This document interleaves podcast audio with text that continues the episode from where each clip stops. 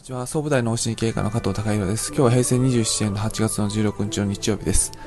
まあ、以前から、その、まあ、体の変化に少しずつ気づいていくっていうことを、あの、お話しさせていただいてますけども、あのー、今か、体に向かって、こう、意識して力を抜くっていう、体を力を抜いていく。で、自律神経を緩めていくっていう、あの、トレーニングを、ラインされて いらっしゃる方にはしていただいてます。その中で、やり始めてすぐに結果が出る方、あのー、っていうのはあのいるんですけども、あのー、まあ、変化の、大体の大まかな変化曲線、成長曲線っていうのは、え、最初ちょっと良くなって、その後横ばいになって、その、そういう状態がずっと続いて、またスルッと上に上がる。こういう段階的にあの上がるっていうことを何度もお話しさせていただいていまして、えポイントは、その、横ばいの時期にどう過ごしていくかっていうこと。で、この時期にある程度モチベーションを保っていくっていうのが、まあ、いい指導者、あの役割ですし、いい方向に持っていくっていうのが、間違いの方向じゃありませんよっていうのが、まあ、あの、いいコーチ、いい指導者の、あの、役割だと思うんですけども、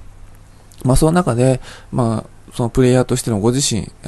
のあの意識としては、まあ、見た目は大雑把にこう横ばいですけども、体の一日一日の変化自体は、まあ、細かい変化は、あの、必ず少しずつありますので、本当に、まあ、ちょっとした、まあ、成長っていうか変化でも気づいてあげる。まあ、あの、あ、今日はちょっとその、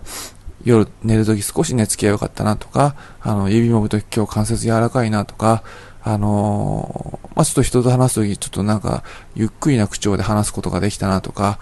ご自身に対しての変化を、ちょっとずつちょっとずつ、あの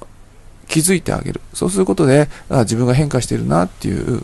まあ、あのー、ことを認識できますので、まあ、その時にすごく重要な、横ばいの時期にすごく大、すごく大切なのは、ご自身の変化を気づいていくっていうことですね。で、えー、ご自身の状態を、の、気づきを積み重ねていくっていうこと。そのことによって、ある到達点を来ると、またスパッと体質が変わってくる時期が来ますので、えー、そこまで積み上げていくっていう、継続されていく、何年か継続されていくっていうことが重要なので、